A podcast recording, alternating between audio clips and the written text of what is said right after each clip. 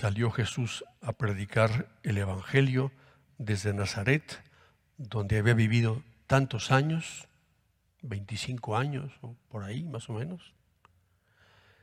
Y cuando vuelve a, Nazaret, donde se había criado, comenzó a hablar, a predicar y a hacer milagros. Y se pregunta a la gente con toda razón, ¿de dónde saca esto? Tanta sabiduría y esa capacidad de hacer prodigios. Y dudaban de él. Bueno, hay que reconocer que, que no les faltaba razón. Tú y yo habríamos hecho lo mismo, ¿no? Piensa que Nazaret en aquel tiempo tendría a lo mejor no menos de 200 habitantes, o por ahí, o quizá menos. Claro, todos se conocían.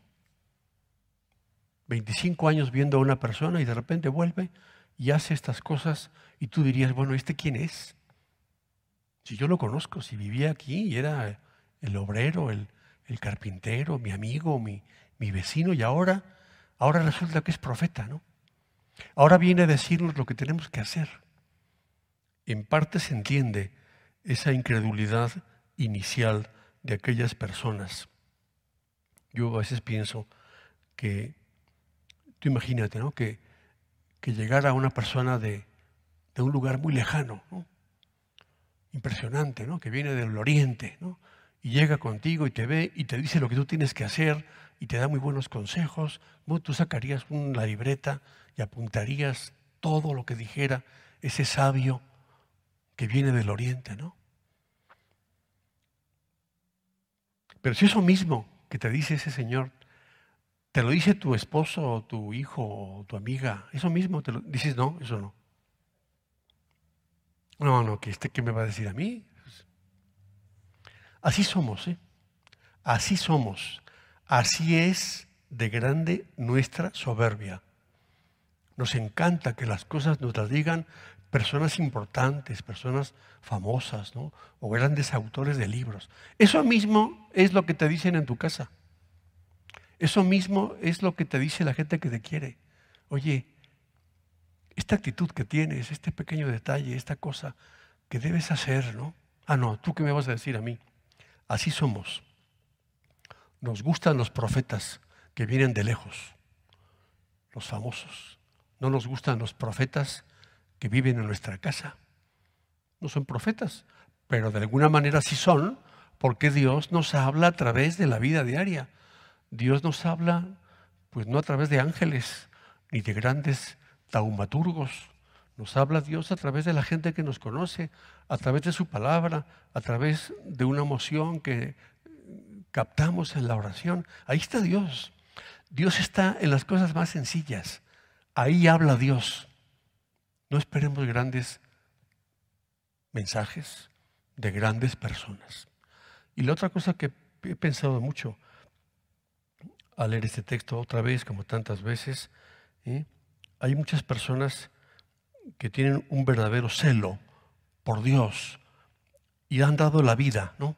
Y han convertido a cientos de personas, pero jamás han conseguido convertir a sus papás, ni a sus hermanos, ni a sus hijos. ¿Por qué? Porque así es la vida. Lo dice el Señor aquí. Nadie es profeta en su tierra, ¿no? Se dice. Nadie es profeta en su casa. Lo más difícil del mundo es hacer apostolado en la propia casa. Eso no funciona. No se puede predicar una homilía después de comer, no, porque nadie te va a hacer caso. No demos homilías a la hora de la comida, ¿no? ¿Por qué? Pues te dirán, ay, otra vez lo mismo, ¿no? Tú siempre con lo mismo, siempre con tu mensaje, siempre con tus comerciales piadosos, siempre, y los hacemos o los podemos hacer con muy buena intención, pero ese público que tenemos ahí no es el bueno para eso. Yo lo entiendo, ¿no? Estamos muy vistos. ¿no? hijito, tienes que rezar. Marido, tienes que portarte bien. Hay que ir a misa. Hay que rezar por las noches. Pues sí, ya se sabe, ¿no? Pero eso no funciona mucho en casa cuando se repite de manera excesiva. Yo, nunca he conocido a nadie que haya convertido a su marido o a su esposa. A eso los convierten otras personas, otros profetas. En casa nuestro apostolado es distinto. No es el apostolado de hablar, de corregir, cuando hay que hacerlo lo hacemos, pero no es el apostolado del que predica en casa, no.